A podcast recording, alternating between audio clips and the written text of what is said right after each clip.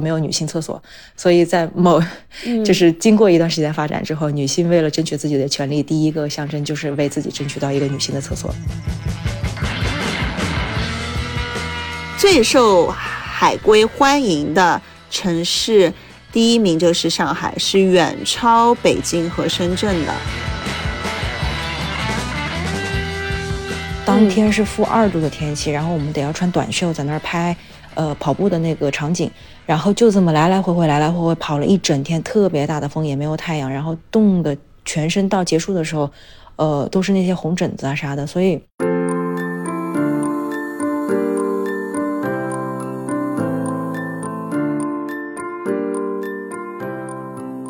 大家好，欢迎收听本期的留学生博客节目，我是主播郑宁。今天呢，很高兴邀请到了我的好友，Hello 林子，今天很开心跟你连麦，欢迎来到我们留学生的播客节目。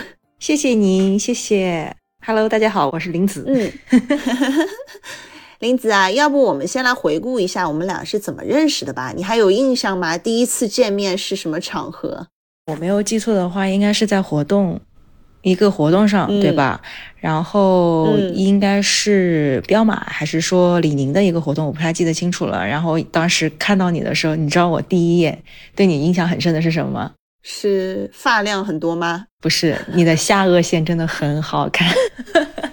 哦，真的吗？对，我记得很清楚。我们第一次见面是李宁的活动，我记得非常清楚。嗯，对，是在一个瑜伽馆里，当时呢，请了很多运动博主，都超级美，身材也巨好。那其中之一就是你。我为什么记得你？是因为你的头发实在是太美了。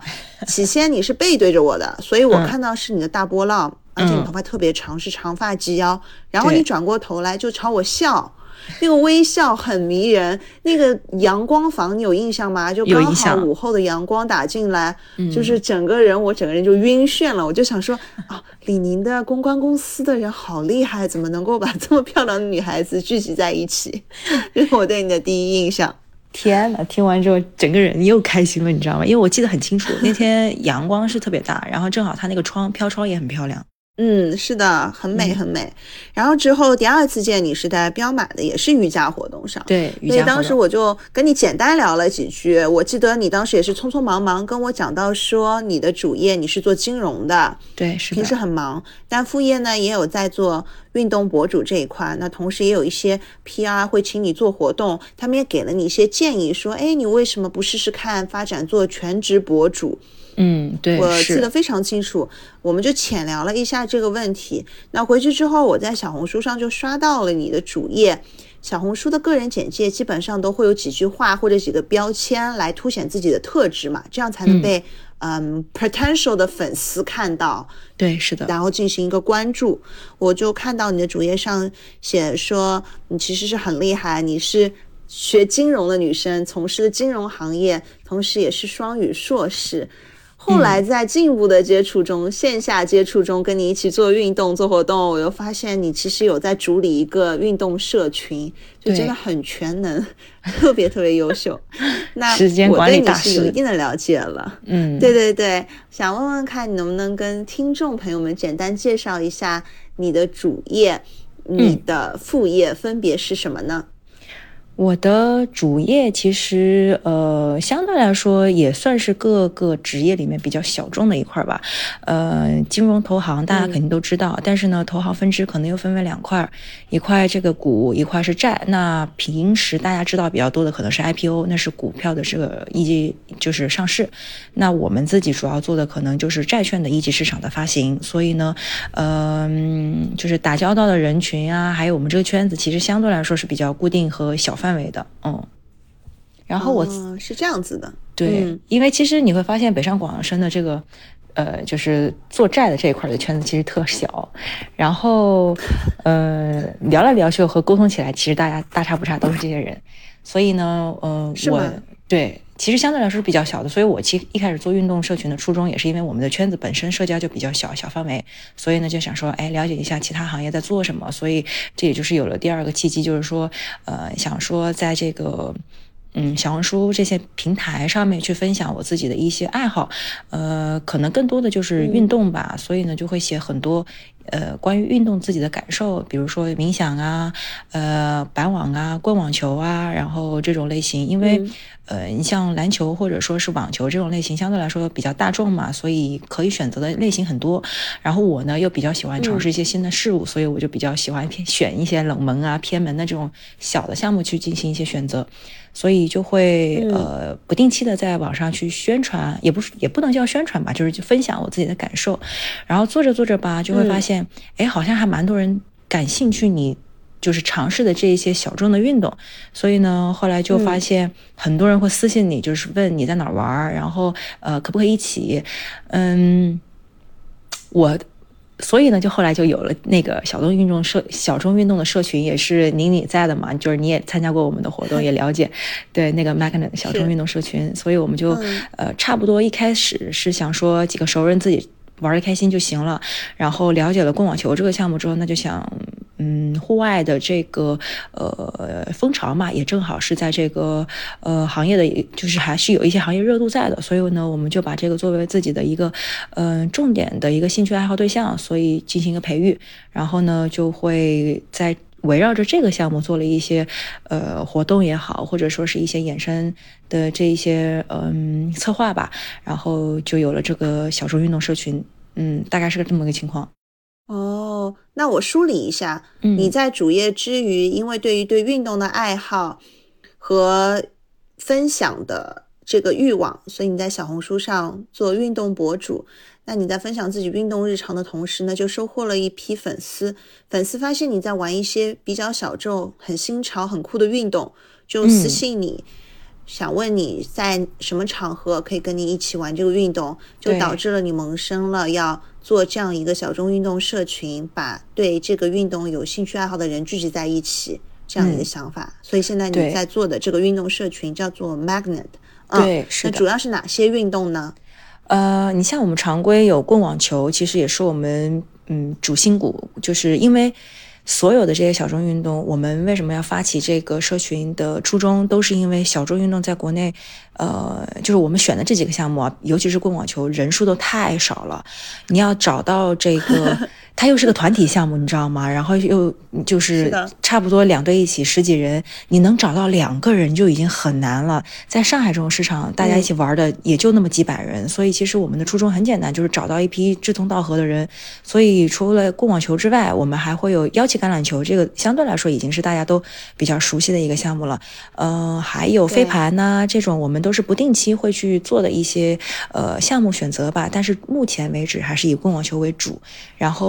因为涉及到这个季节的原因，还以及就是大家的兴趣也会不断的更新嘛，所以我们偶尔也还会有什么冰壶啊，然后露营啊这种不定期的线下，我们自己小圈子、小范围的自己会来做一下，特别酷。嗯。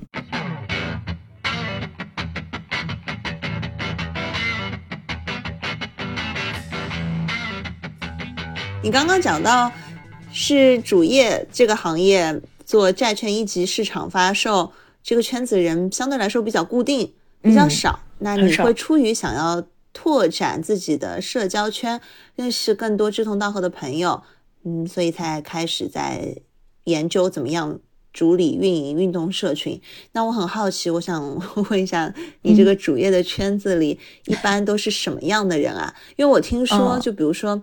呃，上海某金 IBT IBD 部门有上千人，然后其中他们百分之七十的员工都是留学生，这都是海归聚集的这样一个行业和职能部门。我不知道你的工作是什么样的。我个人对这个问题的看法呢，可能。呃，如果说百分之七十的行业都聚集在的是留学生，那可能这个公司本身背景，要么就是 HSBC 啊这种类型的公司，就是外资可能更多一点。那我们自己的话，因为是一家呃中资机构，所以呢，呃，相对来说留学生背景也是有的。你像我们部门差不多，呃，占比也可能在百分之三十左右吧。呃，当然我们小我们自己部门的这个粗略的估计哈。那整体来说，因为这个行业，呃，嗯，不。说不说不说不说债券这个行业吧，就整个的投行行业本身是对这个从业人员要求会比较高的。那在这个呃留学呃无论是留学也好，还是说在国内的这些学生也好，其实大家都会选择。呃，就是对学历要求会比较高的这一批人群。除此之外，就是综合素质其实要求的也比较高嘛。像大家都知道的，投行全是出了名的卷。嗯，对。大家对于投行投行女的一些惯性思维有哪一些啊？哎呀，你应该是 收到过很多粉丝的私信或者朋友好奇的一些询问。是因为其实大家给你贴过什么样的标签啊？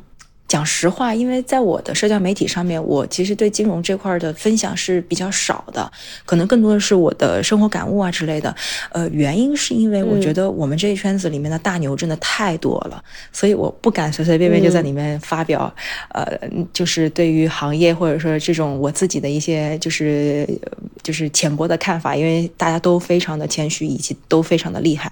那固有的这一些想法里面，可能更多是我们自己私下小伙伴们自己谈论的时候会有一些，就说一个比较搞笑一点的，就是他们会觉得说金融女是这个什么，就是各大呃职业里面最好呃最应该娶的一类女孩。虽然这个话讲出来就有一种真的吗？对，就就有一种那种好像是从 是是从女性视角，她是不是适不适合娶，是或者是适不适合嫁的这种角度来讲啊。但抛开这一层面，就女性权利这一方面来讲的话，就是因为。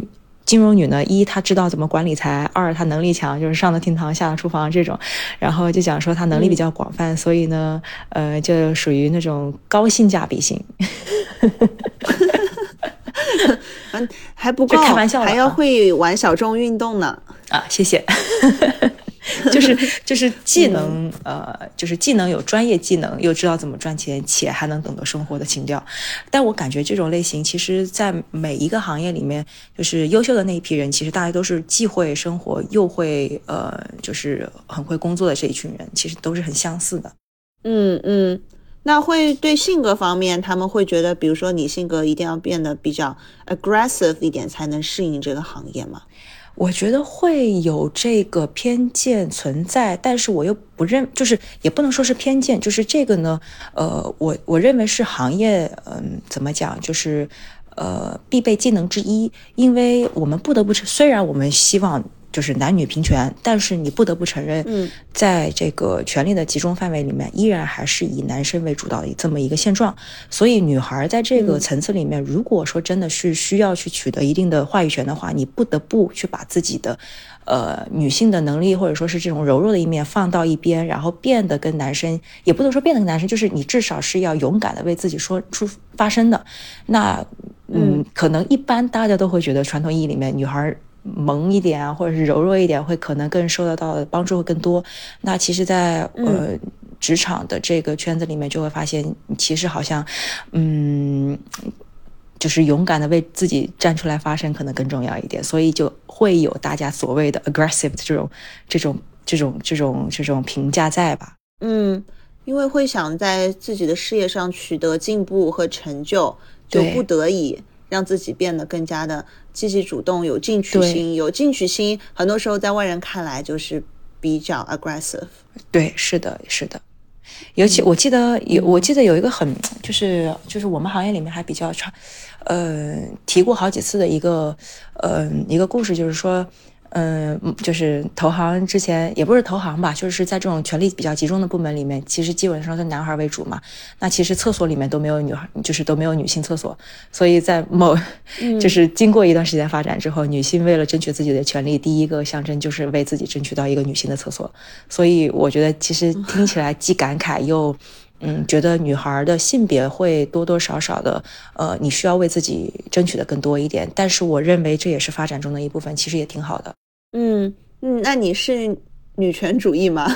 想好奇问一下。我觉得我其实没有觉得我自己是女权主义，我觉得是男，因为就像我们 Magna 小众运动社群里面一直讲的那个公告也是，就是我们是觉得说新手和呃熟练的玩家都需要去享受这个球场上的。就是快感，那男生跟女生一样，都是需要被值得就是尊重的对待的。所以其实对我来讲，没有说所谓的就就当然在某种极就不谈论那种极端的情况，但是在大部分的情况里面，我们都觉得说男生和女孩、女生都是值得被爱护和被尊重的这一类。嗯，是平权，更多的是就是平等的对待。对，是的。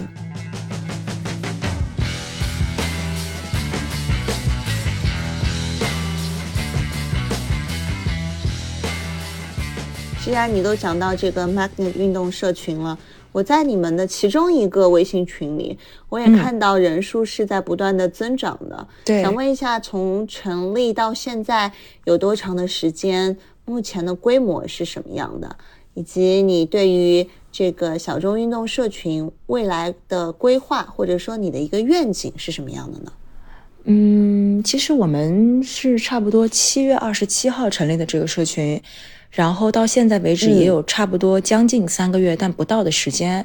目前我们有，其实社群的人数，其实您你在的那个群是大群，但是我们其实还有另外两个小群，那个可能是从其他不同的渠道里面进行的一个分流，所以。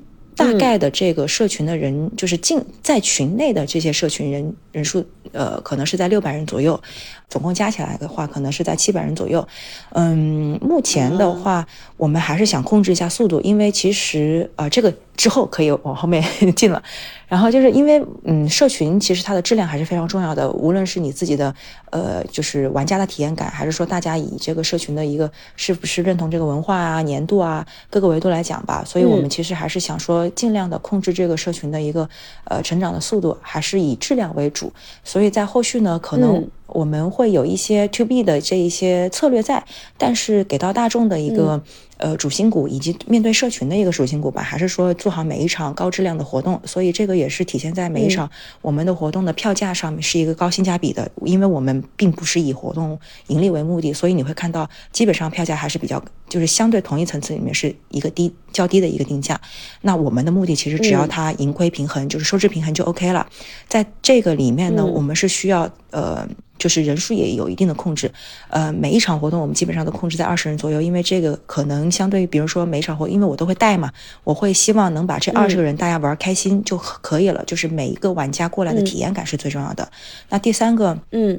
你就可以看得到，通过每一场活动，其实大家玩的开心，他自己的体验感好，才可以说给到其他人一个哎，Magnet 的文化或者是他的社群的氛围是比较正向、比较积极的，才能会鼓舞到其他人加入到我们这个运动的社群里面。其实更多的也是希望以老带新的一个这个这个。这个这个一个文化吧，因为呃，说实话，我们自己在外面的 social media 上面去拓客或者说是推广也好，其实吸引来的是不同层次或者是不同阶段的人群。但我们的初衷其实更多的是想说找到那一批呃志同道合、自己呃很相似的一批，就是就是怎么讲，就是认同彼此三观的这群人。所以其实以以老带新，就是你跟这群朋友玩完之后，他们的朋友朋友加入进来，是我们认为最放心且比较持续性的一个发展的方向。嗯。还是口碑宣传，对，嗯，而不是说在某些渠道上砸市场经费去做一个推广啊，暂时没有，但是那个可以是以后的一个，那可以是以后的一个发展的方向。当然，我们不去回避这件事情，只是说在目前当下，我们觉得基石还是口碑更重要。嗯，我看你们很多活动都做得很成功，有品牌赞助，而且有一段时间有直播的活动是吗？而且是在淘宝这个平台上面有露出。对的，对的，这个是我们跟呃合作方一起，就是协助他们呃在呃淘宝逛逛的这个直播平台上进行一个逛网球的一个宣发和推广的一个活动，然后差不多是一个月做了四场，然后每一场呃基本上呃观看量和活跃度还是蛮高的，嗯。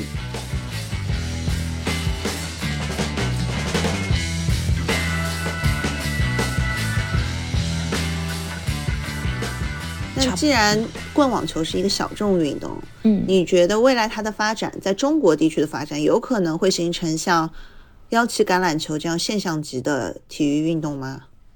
呃，当然那是我们的。愿景和期待之一，但是从实际的角度上来讲的话，呃，它因为因为您你也玩过这个棍网球，你也知道它的这一些装备、还有人员以及场地的一些限制和要求嘛，所以相对来说，它跟飞盘还有腰旗，它对场地和装备的要求会更高一点。嗯，所以呢，我们并不指望或者说也不把它想象成为一个就是大众化、人人参与的一个运动，因为这个。时间和进步的过程还很长。呃，无论是从就是基础设施的教培系统，还是说从大家的一个接受度来说，其实都会是需要一定的时间的。那当下我们的目标是说，希望能更多的人了解到它，知道它。呃，在长远的目标上面来讲，我们当然希望它能够跟幺七或者是飞盘一样，都被大家所熟知，因为毕竟它也是呃，怎么讲，二零二八年的这个奥运会的一个很非常有潜力的一个项目嘛。嗯，是的。你自己玩过网球多久啊？其实很新，我就觉得说很多项目都是看缘分和那种，你知道吗？就当就像你小时候选一种就是乐器去去学的时候，你也不知道你会不会喜欢上它，但是某一个乐器你就觉得跟它很有缘。我跟过网球就好像是我之前其实只是知道它，但是我根本就不玩它。但是呢，就是我自己在国内的时候。呃，跟一帮子朋友接触了这个呃棍网之后，我就真的就是还蛮喜欢的。包括我自己也买了我自己的杆，然后我自己那一套装备啥的。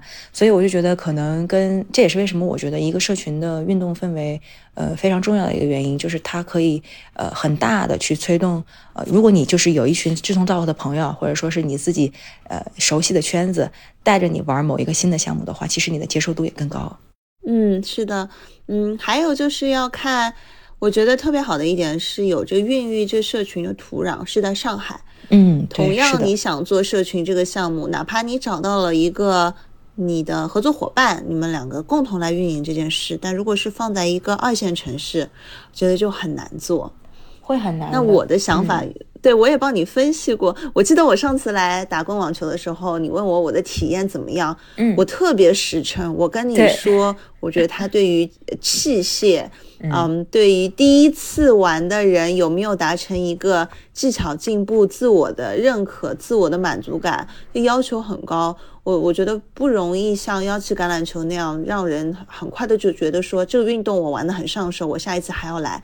嗯，因为我觉得棍网球玩了一次就玩的很顺手的情况可能会比较少。那球感啊，嗯，球感可能比较难找，可能要多玩几次才能摸索到门道。那对于很多新手小白来说，这个可能他会觉得这个门槛有一点点高。对，那就会有点打击他们的积极性。会的，当时我是这样子认为的。嗯，所以但已经我们已经是在上海了，上海有这么多就是 open minded 愿意尝试新事物的人，很多就完全是零基础，甚至都不知道棍网球是什么的情况下，他就是抱抱着一颗我喜欢运动啊，我希望玩一个团团体的项目来认识新的人，跟他们一起在球场上挥洒一下汗水，享受一下午后的阳光。就是就很简单的一个心态就过来尝试，玩的也很开心。我相信每个人都玩的很开心的，只是说玩完之后他不没有办法很快的 make a commitment，就是说，对，这就是我要找的，我要长期投入的一个运动。是的，嗯。因为你你这个观你这个观点就说的非常对，为什么呢？因为之前，呃，我们自己也想过这个问题，不是所有人都会在第一次的时候接触就爱上一个运动，无论是棍网也好，还是腰旗也好，其实这会是一个我们常说的二八法则。就是我以前啊，就是总是听二八法则，我就听听就好了。但是后来我就随着我的 做做很多事情的时候，我就越来越将坚信这个道理。无论是从呃收入的人群来说还好，呃来说还是嗯，就是对。对某一个事物，他的看法，或者说某一个项目会不会有人喜欢，都会一定是二八法则。喜欢上他，长期就像你说的，make make the commitment 的人，一定是那百分之二十少部分的人。所以我们需要做的第一步，永远都是先让他被看到，把基石打到，完了之后找那百分之二十。这个就怎么说呢？就是他会是一个先把量先铺开，完了之后再呢找百分之二十这种 lucky 的人群。再去有后续的发展也好，或者说大家呃形成一个固定的一个呃官网的圈子也好，就就可能是这么一条方向吧。嗯嗯，说的特别好。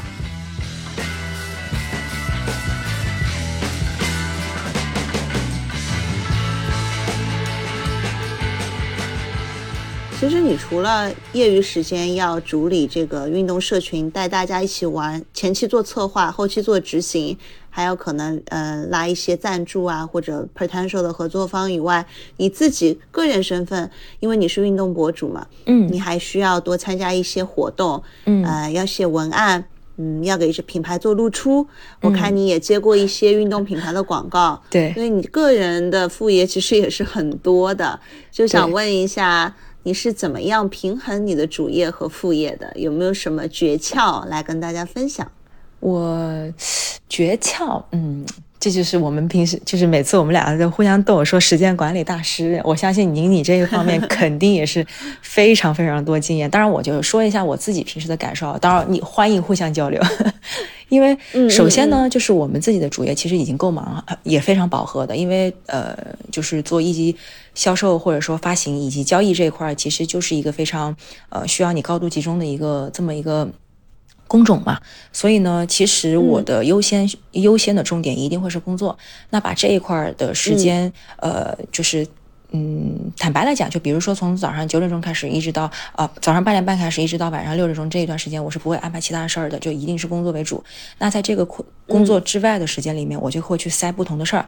比如说，如果我这一个周我会呃有安排活动，那我一定是。六点之后的时间，先去优先沟通好各个呃活动方，然后赞助商如果有的话，以及场地方，以及这种海报啊、文案，就像你说的那些琐碎的事情，把这些事情先落地。呃，然后呢，卯着把这个活动做好的一个。呃，目标吧，把这些所有的事情处理好之后，如果我还有其他的时间，我可能会再去安排一些啊，写写文案啊，就我自己的小红书的账号啊之类的。当然，就是原则就是说，嗯，一定要知道自己的重点目标是啥。就像我可能会有什么。呃，几个划分吧，就比如说仅，就是重要的事情是什么，我会把这几个事情用它的呃重要程度，然后进行一个划分，然后去优先处理。除此之外呢，我又是一个很闲不住的人，所以基本上你没有看到我。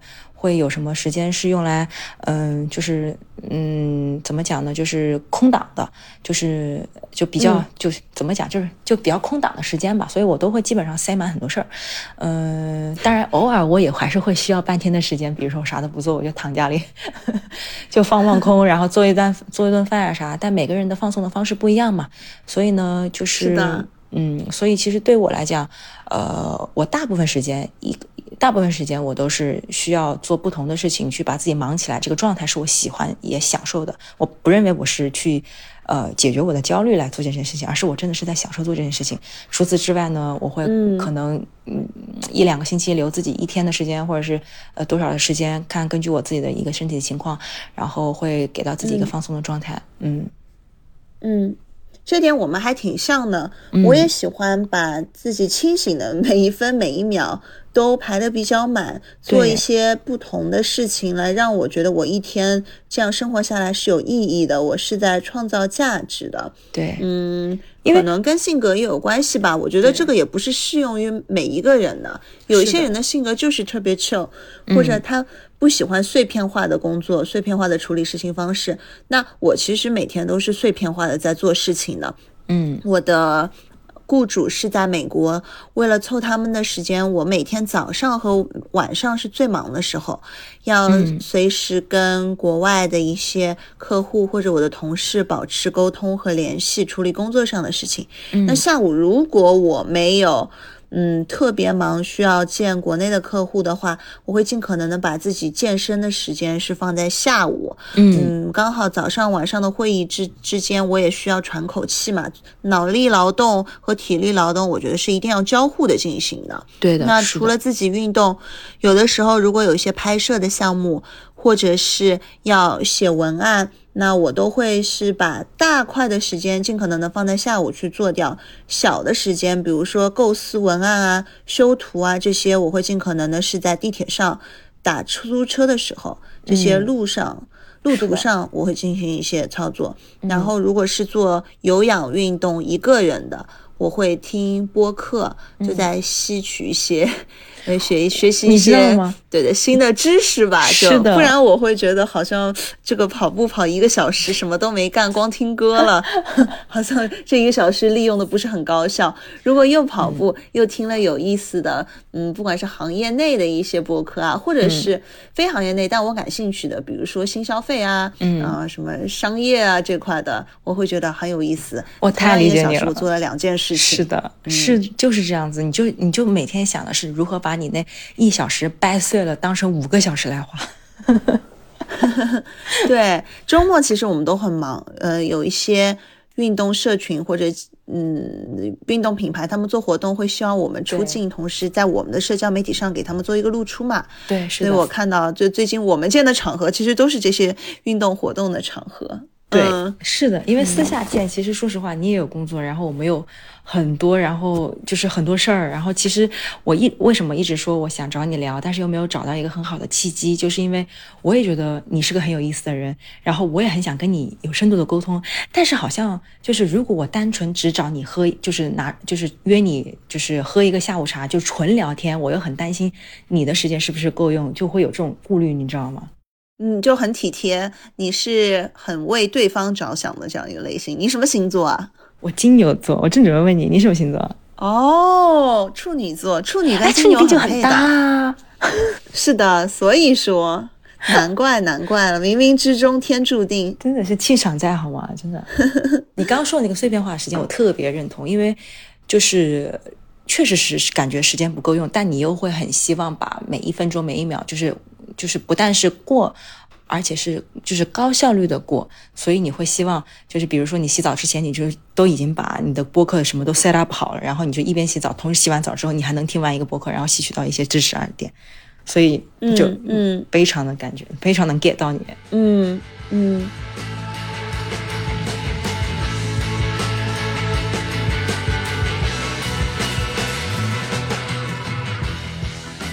我想回到。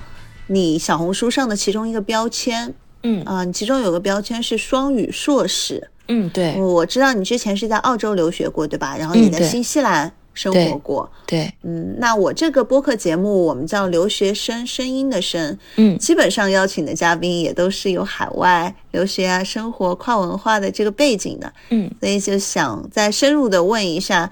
你出国留学和生活的经历，因为刚刚我们讲到我俩之间是有很多相似之处和契合点，那我也会比较好奇。那除了刚刚说笑的说的是星座契合之外，我相信是我们的成长环境或者出国的经历，使我们的性格或者我们处事的方式会有相似之处。所以我也特别想了解你的出国留学的生活的经历。就我的留学经历其实是从大学的时候开始的，先是在呃香港大学进行交换，然后呢在澳洲悉尼大学呃读研，然后在新西兰差不多是生活加工作了一个一年的时间吧，然后后来是选择回国。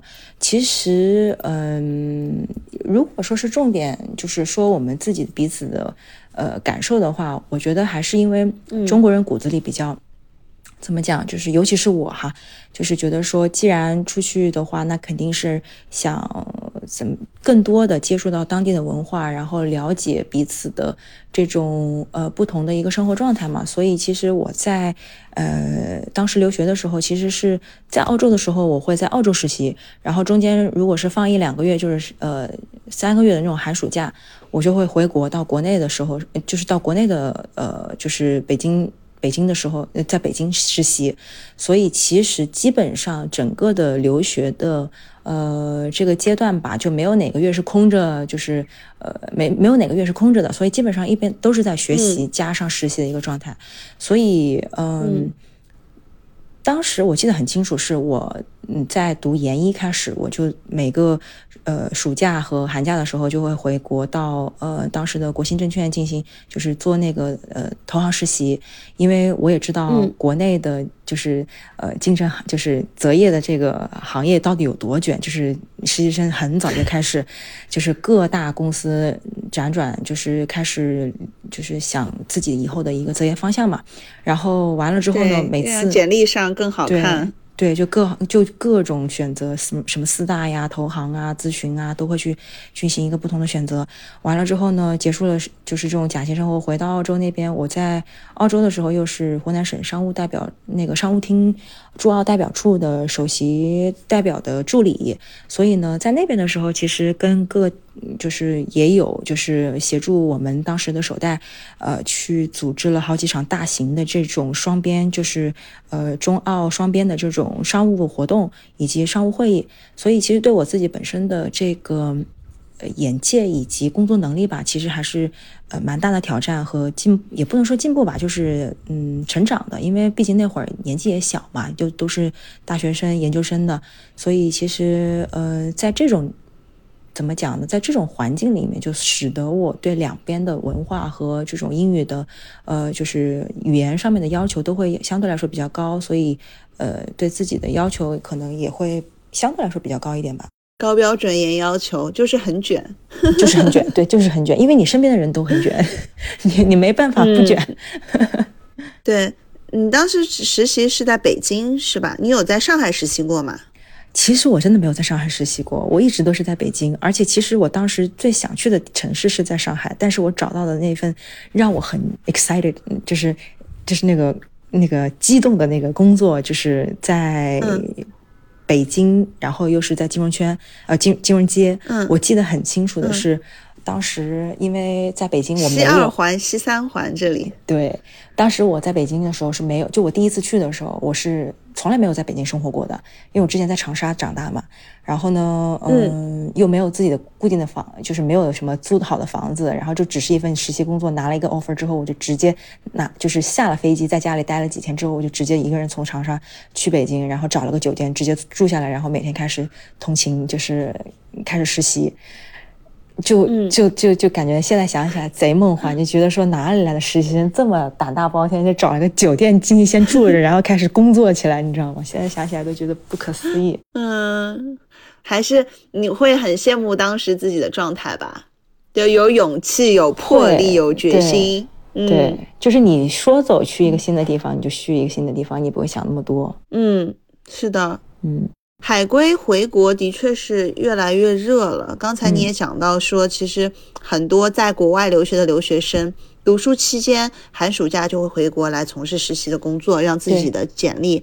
会变得更加好看，是的。上海的话，因为我们都生活在上海嘛，我也可以跟大家分享一下数据啊。嗯嗯，最受海归欢迎的城市第一名就是上海，是远超北京和深圳的。嗯，那同时，就我看到的数据是根据上海人社局发布的一个叫做《上海海归三百指数》。嗯，这个。人社局发布的这样一个类似于白皮书，它显示说，去年哦，二零二一年哦，来沪工作和创业的留学人员达到二十二万余人啊，这个数字非常的惊人。嗯，对。然后这些人中呢，也其实是有应届毕业生，也有已经在海外有很多年工作经历的，比如说中高级的管理人员、技术人员。嗯，而且我觉得最让我惊讶的是，百分之九十以上的这些海归是具有硕士、博士学历的。嗯，哦，就是说我们同样生活在上海，怎么能不卷啊？大家都这么的优秀。对，心里都都憋着一口气。但是我个人是非常喜欢跟优秀的人在一起的，不管是同事还是朋友。对的，对的，甚至是邻居。如果我可以选择，我也希望我的邻居都是，嗯，海归硕士、博士。像我知道他们的作息，我就会知道，哦，原来他是清晨六点就出门，晚上十二点才回来的。哦，我也要做一个早起自律的人。我喜欢跟优秀人交往，来鞭策自己，就更努力，变得更强。因为我认为。人的潜力是无限的，是可以挖掘的。但有的时候呢，人都会有一个呃放松懈怠之心。那怎么样嗯让自己不要在原地踏步，甚至是落后呢？我就希望看周围的优秀人的例子，来告诉自己：你看他们那么强，羡慕吗？那你也变强吧。嗯，就是我也是个很卷的人。嗯，对，我记得是呃，我不记得我是在哪本书上还是在哪看到过，就是如果你的。如果你身边的人，就比如说你想到一个现状，或者是你想到某一个问题，我不太记得是不是这样那个描述的，但大概意思就是，如果你碰到一个问题，你会发现你身边没有人可以去协助你解决它，或者说，呃，你会发现你自己就是这圈子里面已经是一个最棒的一个榜样，那你可能要注意，你可能就已经是你。你周围的人的天花板了，但是呢，而你能够走多远，其实往往是因为你身边的人决定的。所以，如果你处在一个时刻觉得别人更优秀的状态，那其实你才是对的。就你会一直被别人所带着往更好的方向去，就是身边的卷人嘛。嗯嗯嗯，我们也不要一直给所有人灌输你一定要卷这个概念啊。啊，当然，对的，这是。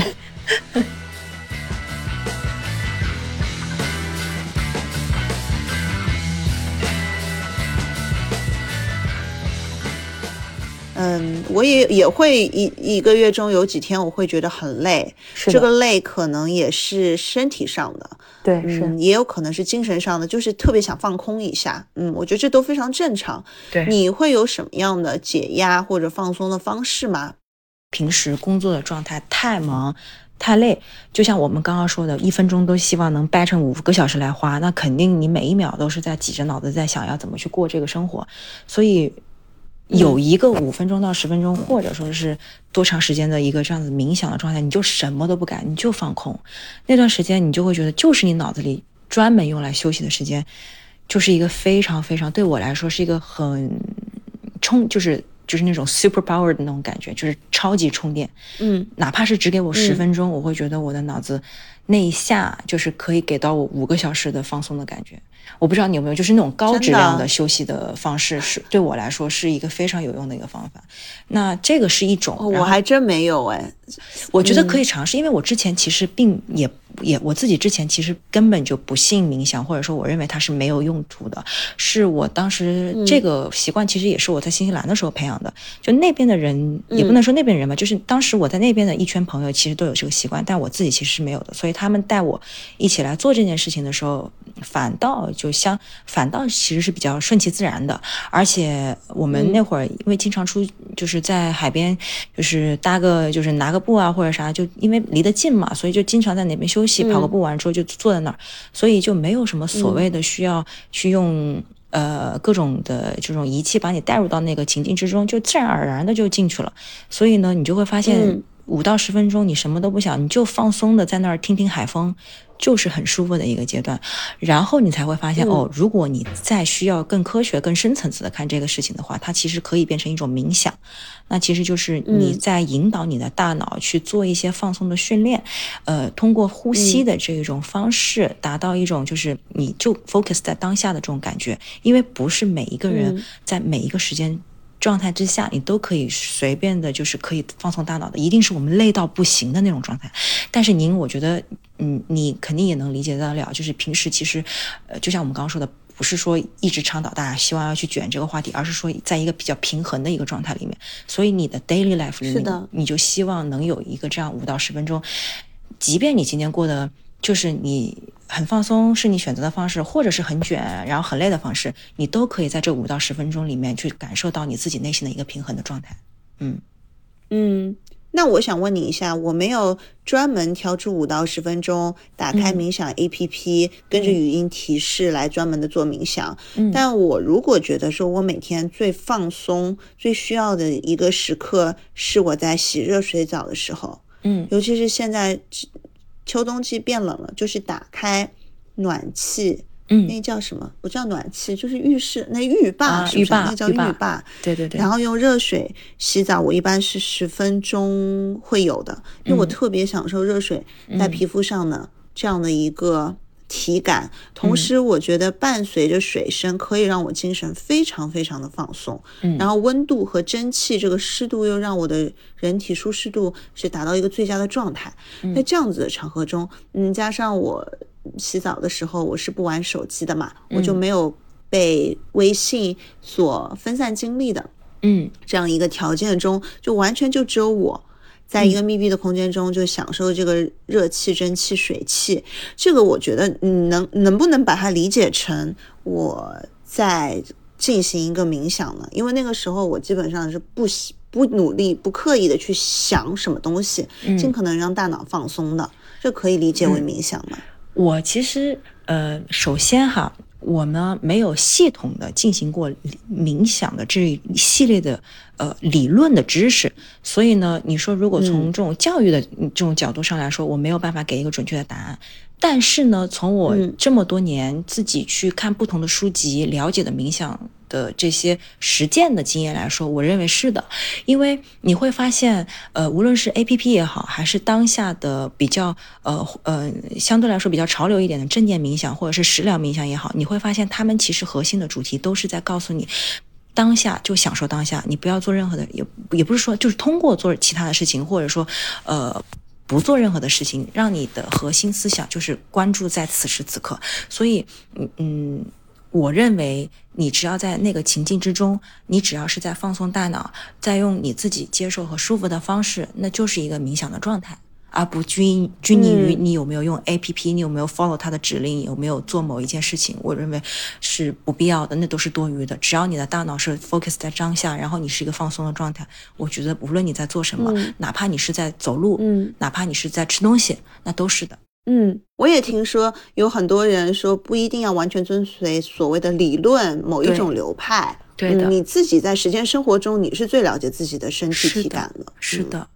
就是你什么让你做开心，就什么让你开心，你就做什么。其实我觉得这一些，嗯，冥想也好，或者说是正，嗯，就是呃正念也好，呃这这种怎么讲，统归为，就是我会认为它是统归为探索自我的一个系列。所以其实别人给你的那一套方法，其实是告诉你怎么，呃，就是可以帮助到你怎么去达到那个境界，但不是唯一的一个方法。嗯，对。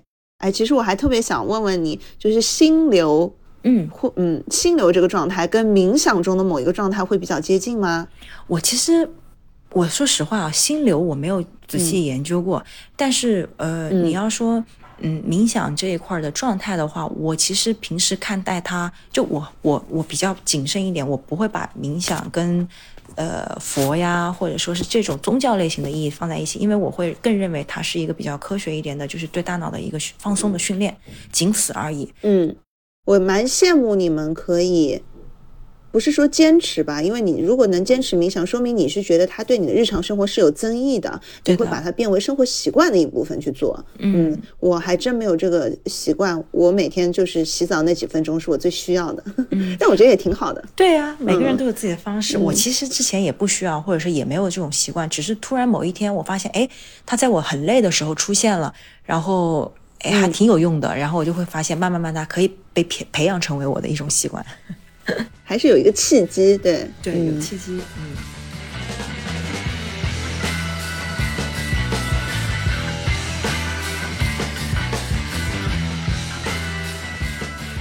我们再来聊一聊刚刚没有讲到的，你给运动品牌拍摄的经历。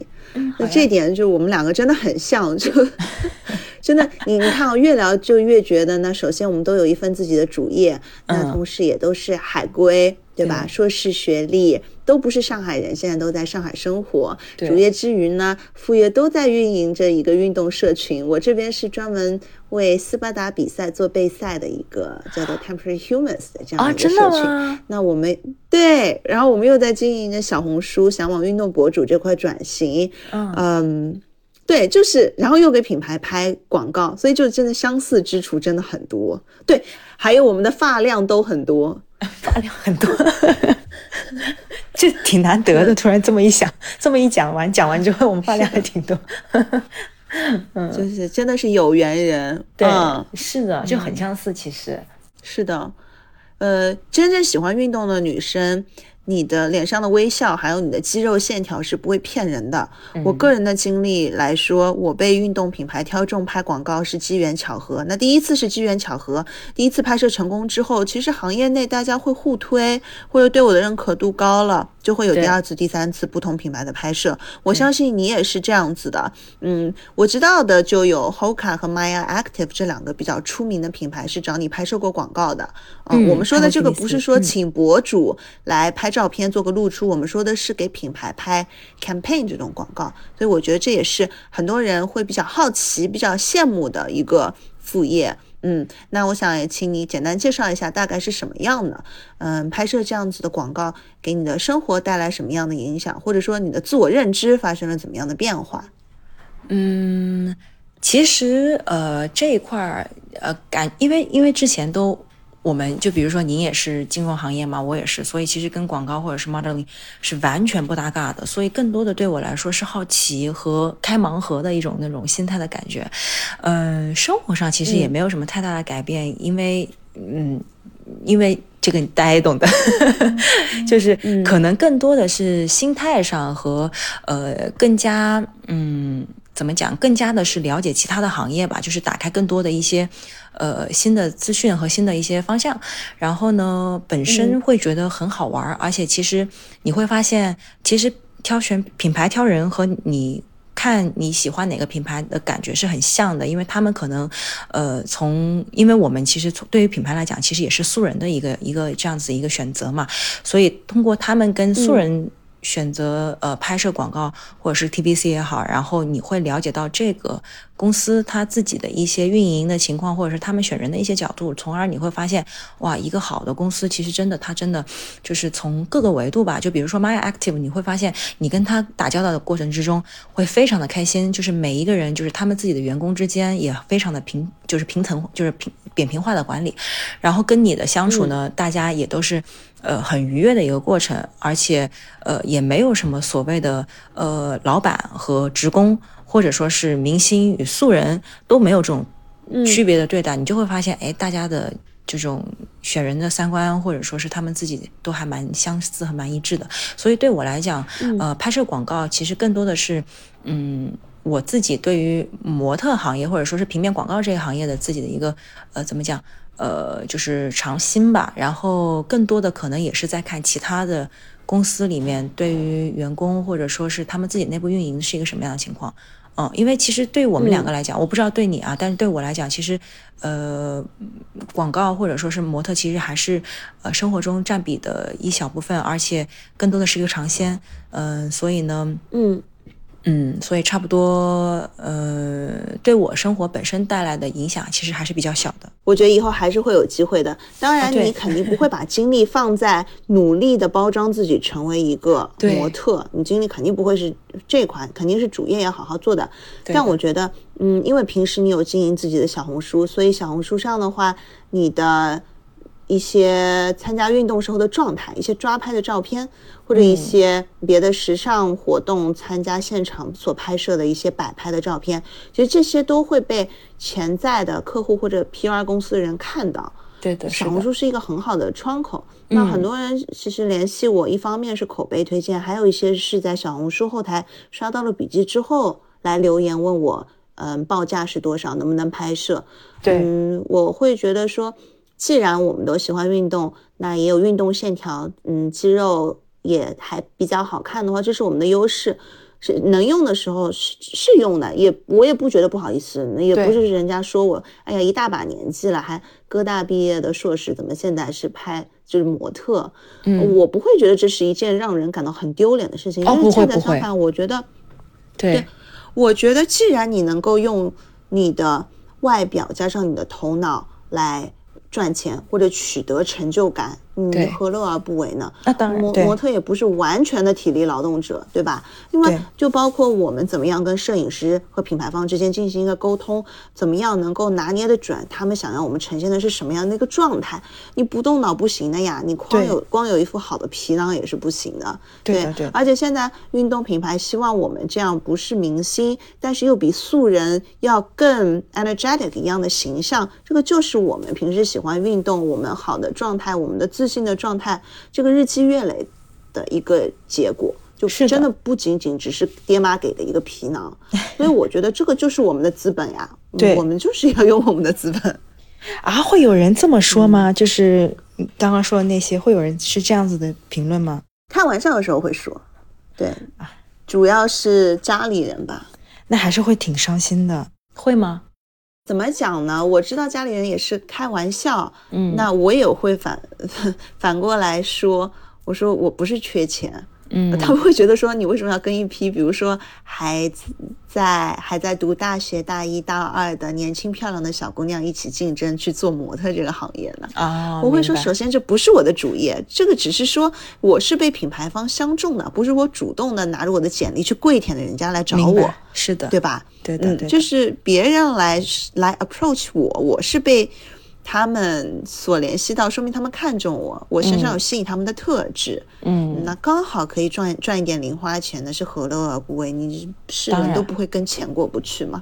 当然，当然，而且我觉得，其实，我觉得，嗯，讲实话，我觉得模特这个行业还，我不知道，我不知道，但我感觉还是挺被低估的，因为其实他们需要。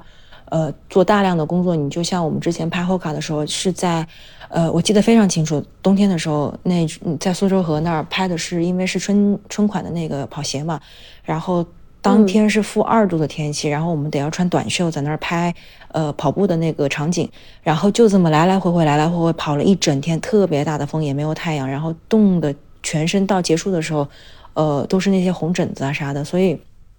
就会觉得说，其实上去就很冷，很冷很冷的，而且其实就会觉得说，大家所谓的，呃，就是这个啊，你就拍站在那儿摆摆照，就是摆摆样子，然后就拍一拍，就钱就到手了。其实我觉得也不是这样子，你还是要分情况。所以大部分普通人来做这一些呃模特的工种也好，我觉得其实他们也没有别人想的那么容易去把这个钱就赚了。其实还是会需要很多呃吃苦啊，或者说是也要自己花。心思怎么把每个造型或者是每个动作照到极致，让摄影那边也满意，肯定是大家都满意，所以他们才会做得很好。所以其实并不是那么简单和容易的一件事情。是的，是的。说到这里，我又想到我跟你还有一个共同点，这个共同点比较的细。嗯，因为我去年也给侯卡拍过啊，所以我们新的一个共同点是我们的照片都被放在南京西路地铁站边上侯卡的店门口。绝绝子！我跟你说，感恩大数据，我们俩真，对，笑死了，挺有意思的。对啊，很有缘呢。就是那其实你可以看到，呃，这个也是我最近在研究的一个点啊，就是你会发现大数据推送的时候，首先它会把你喜欢的内容还会给你看，但是对于我们来说，就是内容创作者的角度，你会发现你们两个相似，它也会被会被分发到同一批，就是。呃，就是怎么讲，P.R. 公司那儿去，你会发现他们他们要找的人也很相似，其实就是跟你相似的人。哦，这也是为什么我们会是的机场活动都会碰到的原因啊，就是我们其实都是他们。我最近还在研究，就是你看啊，这么多运动活动，他们找来找去找的 K.O.L. 也就是这一批人，有没有可能我们共同的提高行业标准以及行业收费标准？那比如说。那 PR 公司他们要中间赚一层中介费用嘛，所以他分给我们的预算会很低，他希望我们的报价是越低越好。对的。那如果我们不通过 PR 公司，我们直接，嗯，小 KOL，比如说中尾部 KOL 联盟，直接跟品牌方对接，他需要三十个人，我们就挑三十个人。我们总共比如说有一百个人，每次活动我们就不同的组合嘛，他们也希望看到不同的人脸。嗯。那但是我们的定价就会比给 PR 公司的报价更高一点。嗯，PR 公司没办法从我们这边赚钱，我们直接跟品牌方对接。如果是这样子的话，那也是一个非常理想的状态。我我我跟你说，就是我我发现金融女生真的就是会有这种思维，你知道吗？跳过中间，想自己成为主动权，把握话语权的那一种。但我觉得这个想法特别好，因为其实你会发现很多。嗯，怎么讲？因为我们就是内部自己聊嘛，就就是大家也是当玩笑讲，就会发现其实每个角色存在都有每个角色的呃这个原因。你像 PR，他们肯定会有自己品牌资源，有一些拿不到其他的广告，所以我觉得就是能有，就像你刚刚讲的，如果说大家会发现其实都是目标同一圈的人，如果我们都可以把自己的呃无论说是从能力也好，还是说对外的展现也好，大家都能够一起向一个同样的方向增进，其实某种程度上来说，我们也。是带着自己往更好的方向走嘛？是的，是的，嗯。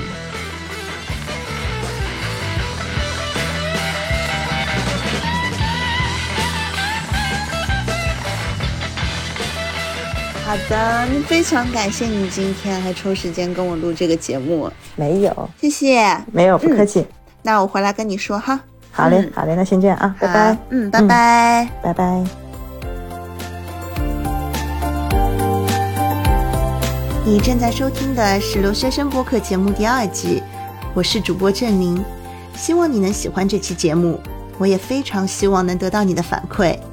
如果你有任何关于我或这档节目的想法、批评和建议，欢迎你在收听这期节目的 APP 上留言给我，也希望你把这期节目分享给你的朋友们。期待下期节目与你再会。